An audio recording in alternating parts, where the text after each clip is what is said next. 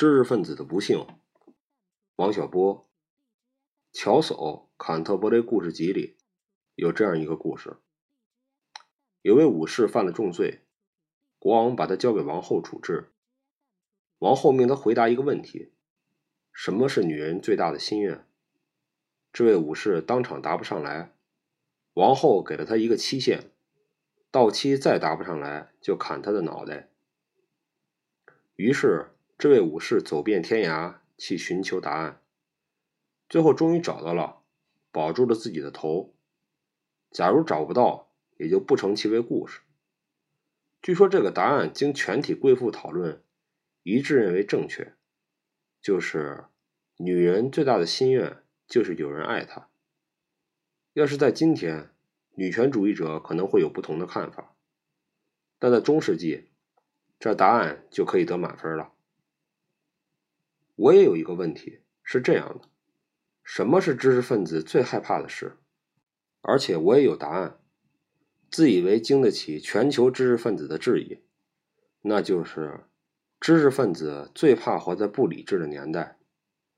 所谓不理智的年代，就是伽利略低头认罪，承认地球不转的年代，也是拉瓦锡上断头台的年代，是茨威格服毒自杀的年代。也是老舍跳进太平湖的年代。我认为，知识分子的长处只是会以理服人。假如不讲理，他就没有长处，只有短处。活着没意思，不如死掉。丹麦王子哈姆雷特说：“活着呢，还是死去？这是个问题。”但知识分子赶上这么个年代，死活不是问题。最大的问题是，这个倒霉的年头何时过去？假如能赶上这年头过去，就活着；赶不上，就犯不着再拖下去了。老舍先生自杀的年代，我已经懂事了，认识不少知识分子。虽然我当时是个孩子，但嘴很严，所以也是他们谈话的对象。就我所知，他们最关心的正是赶得上、赶不上的问题。在那年头，死掉的知识分子，只要不是被杀。准是觉得赶不上好年头了，而活下来的准觉得自己还能赶上。当然，被改造好了，不再是知识分子的人不在此列。因此，我对自己的答案颇有信心，敢拿这事儿和天下人打赌。知识分子最大的不幸就是这种不理智。下一个问题是我们所说的不理智到底是因何而起？对此，我有个答案。但不愿为此打赌，主要是怕对方输了赖账。此种不理智总是起源于价值观或信仰的领域。不很久以前，有位外国小说家还因作品冒犯了某种信仰，被下了绝杀令，只好隐姓埋名躲起来。不管此种宗教的信仰者怎么看，我总以为因为某人写小说就杀了他是不理智的。所幸这道命令已被取消，这位小说家又可以出来角逐不可讲了。对于这世界上的各种信仰，我并无偏见。对有坚定信仰的人，我还很佩服。但我不得不指出，狂信会导致偏执和不理智。有一篇歌词很有点说明意义：跨过大海，诗浮海面；跨过高山，尸横遍野。为天皇捐躯，视死如归。这是一首日本军歌的歌词，从中不难看出对天皇的狂信导致了最不理智的死亡欲望。一位知识分子对歌中唱到的风景，除了痛心疾首，不应再有其他评价。还有一首出于狂信的歌曲，歌词如下：无产阶级文化大革命，就是好。就是好来，就是好啊，就是好。这四个就是好，无疑根绝了讲任何道理的可能性。因为狂信，人就不想讲理。我个人以为，无理可讲比尸横遍野更糟。而且只要到了无理可讲的地步，肯定也要尸横遍野。文化革命里就死人不少。还造成了全民知识水平的大倒退。当然，信仰并不是总要导致狂信，它也不总是导致不理智。全无信仰的人往往不堪信任。在我们现在的社会里，无信仰、无价值的人正在给社会制造麻烦，谁也不能视而不见。十年前，我在美国和我的老师讨论这个问题，他说：“对一般人来说，有信仰比无信仰要好。”起初我不赞成，后来还是被他说服了。十年前我在美国，恰逢里根政府要通过一个法案，要求所有的中小学在课间安排一段时间，让所有的孩子在教师的带领下一起祷告。因为想起了文化革命里的早请示，我听了就摇头，险些把脑袋摇了下来。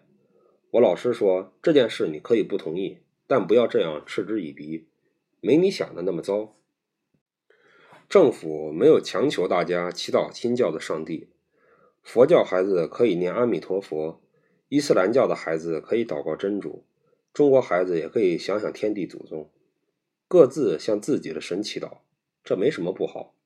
但我还是要摇头。我老师要说，不要光想你自己。十几岁的孩子总不会是知识分子吧？就算他是无神论者，也可以在祷告时间反省一下自己的所作所为。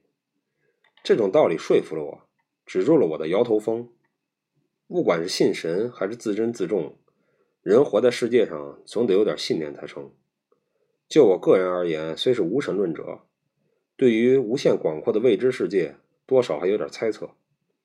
我有个人的操守，从不逾矩，其依据也不是人人都能接受的，所以也是一种信念。从这个意义上说。我理应不反对别人信神、信祖宗或者信天命，只要信的不过分。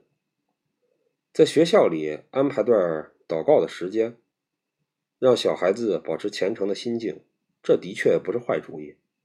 当时我是这样想，现在我又改主意了。时隔十年再来考虑信仰问题，我忽然发现，任何一种信仰，包括我的信仰在内。如果被滥用，都可以成为打人的棍子，迫害别人的工具。渎神是罪名，反民族、反传统、目无祖宗都是罪名。只要你能举出一种可以狂信而无丧失理智危险的信仰，无需再说它有其他的好处，我马上就皈依它。这种好处比其他所有好处加起来都要大得多呀！现在有这样一种信仰摆在了我们面前，请相信。对于它的全部说明，我都考虑过了。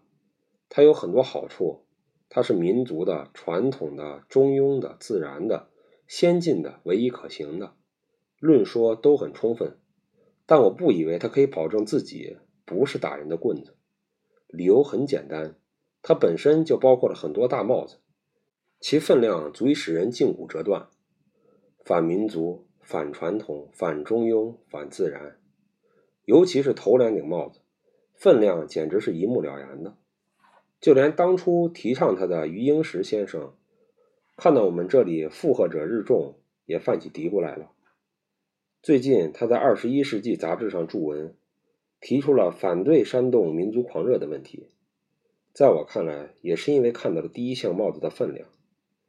金庸先生小说里曾言：“武林至尊，宝刀屠龙，号令天下，莫敢不从。”民族狂热就是把屠龙刀啊！于先生不肯铸出宝刀，在倒持阿斗以柄受人，这证明了我对海外华人学者一贯的看法：人家不但学术上有长处，对于切身利害也很警醒。借用打麻将的术语，叫做门清。至于国内的学者，门清就不是他们的长处。有学者说，我们搞的是学术研究，不是搞意识形态。嘿，这由得了你吗？有朝一日，他成了意识形态，你的话就是罪状。胆敢把我们民族伟大的精神遗产扣押在书斋里，不让他和广大群众见面，我敢打赌，甚至敢赌十块钱。到了这有朝一日，整他准比整我还厉害。说到信仰，我和我老师有种本质的不同。他老人家是基督徒，又对儒学积节赞赏。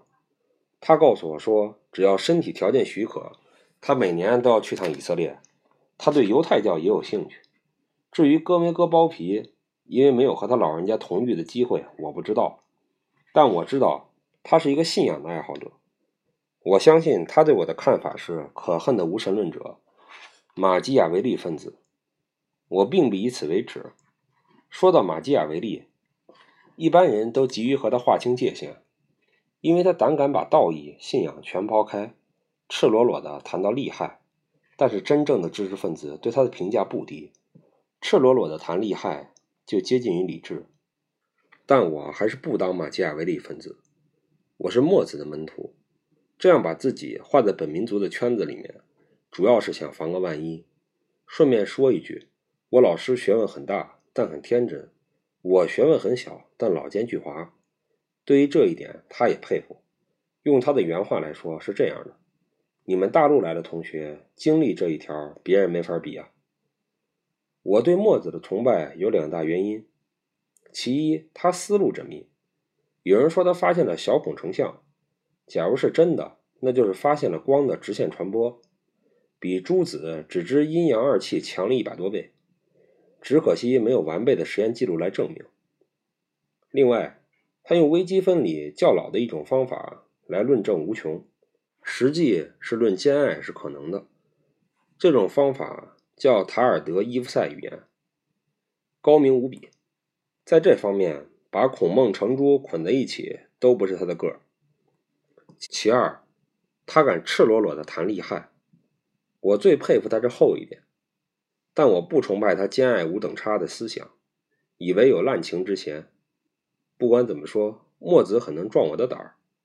有了他，我也敢说自己是中华民族的赤诚分子，不怕国学家说我是全盘西化了。作为墨子门徒，我认为理智是伦理的第一准则，理由是它是一切知识分子的生命线。出于利害，它只能放到第一。当然，我对理智的定义是，它是对知识分子有益，而绝不是有害的性质。当然，还可以有别的定义。但那些定义里一定要把我的定义包含在内。在古希腊，人最大的罪恶是在战争中砍倒橄榄树；在现代，知识分子最大的罪恶是建造关押自己的思想监狱。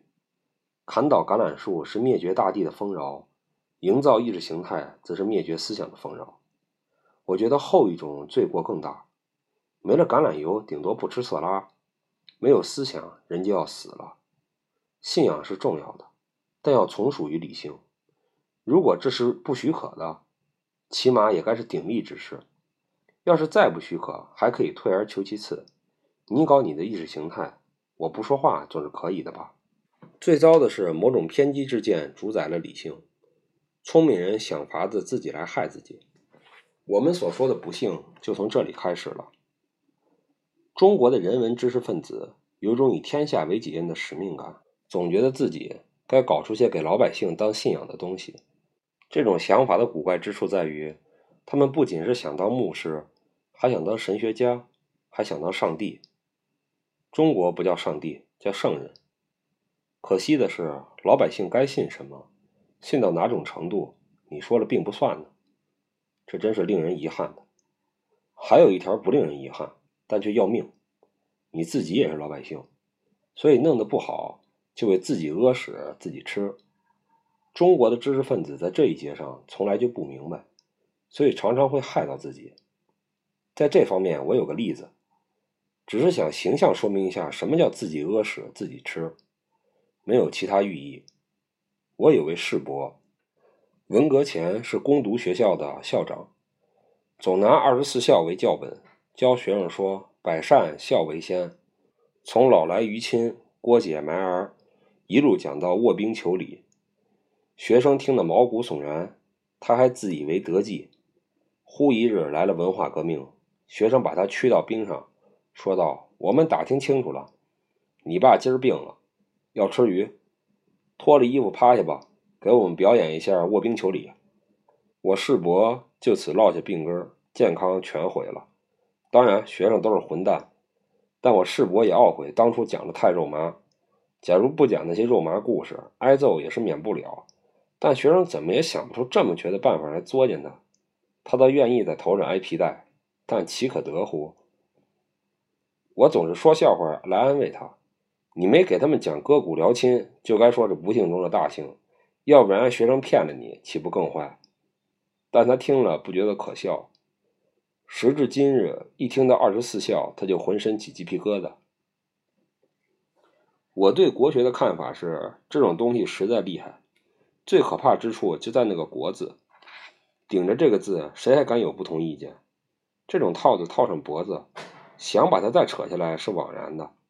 否则也不至于套了好几千年。它的诱人之处也在于这个“国”字，抢到这个制高点，就可以压制一切不同意见。所以，他对一切想在思想领域里巧取豪夺的不良分子都有莫大的诱惑力。你说他是史学也好，哲学也罢，我都不反对。倘若此文对正经史学家、哲学家有了得罪之处，我深表歉意。但你不该否认他有成为棍子的潜力。想当年，像姚文元之类的思想流氓拿阶级斗争当棍子，打死打伤了无数人。现在有人又在造一根漂亮棍子，它实在太漂亮了，简直是完美无缺。我怀疑，除了落进思想流氓手中变成一种凶器之外，它还能有什么用场？鉴于有这种危险，我建议大家都不要做上帝梦，也别做圣人梦，以免头上鲜血淋漓。对于什么叫美好道德，什么叫善良，我有个最本分的考虑：认真的思索，真诚的明辨是非。有这种态度，大概就可算是善良吧。说具体些，如罗素所说，不计成败利钝的追求客观真理，这该是种美德吧？知识本身该算一种善吧？科学知识分子说这就够了，人文知识分子却来抬杠。他们说，这种朴素的善恶观造成了多少罪孽？现代的科技文明使人类迷失了方向，科学又造出了毁灭世界的武器。好吧，这些说法也对。可是翻过来看看，人文知识分子又给思想流氓们造了多少凶器，多少混淆是非的烟雾弹？翻过来倒过去，没有一种知识分子是清白无辜的。所以我建议把看不清楚的事儿撇开，就从知识分子本身的利害来考虑问题。从这种利害出发，考虑我们该有何种道德、何种信念。至于该给老百姓，包括我们自己在内，灌输些什么，最好让领导上去考虑。我觉得领导上办这些事儿能行，用不着别人帮忙。作为一个知识分子，我对信念的看法是：人活在世上，自会形成信念。对我本人来说，学习自然科学、阅读文学作品、看人文科学的书籍，乃至旅行、恋爱。无不有助于形成我的信念，构造我的价值观。一种学问，一本书，假如不对我的价值观发生作用，姑且不论其大小，我要求它是有作用的，那就不值得一学，不值得一看。有一个公开的秘密，就是任何一个知识分子，只要他有了成就，就会形成自己的哲学、自己的信念。托尔斯泰是这样，维纳也是这样。到目前为止，我还看不出自己有要死的迹象，所以不想最终皈依什么。这块地方我给自己留着，它将是我一生事业的终结之处，我的精神墓地。不断的学习和追求，这可是人生在世最有趣的事。要把这件趣事从生活中去掉，倒不如把我给淹了。你有种美好的信念，我很尊重。但要硬塞给我，我就不那么乐意。打个粗俗的比方，你的伴伴不能代替我的伴伴，更不能代替天下人的伴伴啊！这种看法会遭到反对。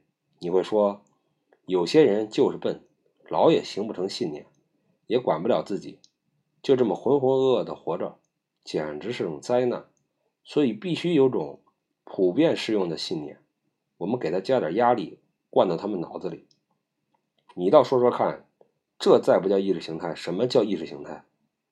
假如你像我老师那么门清，我也不至于把脑袋摇掉。但还是要说，不是所有人都那么笨，总要留点余地。再说，到底要惯谁，用多大压力？只惯别人，还是连你在内？惯来惯去，可别都惯傻了呀！在科技发达的二十一世纪，你给咱们闹出一窝十几亿傻人。怎么个过法嘛？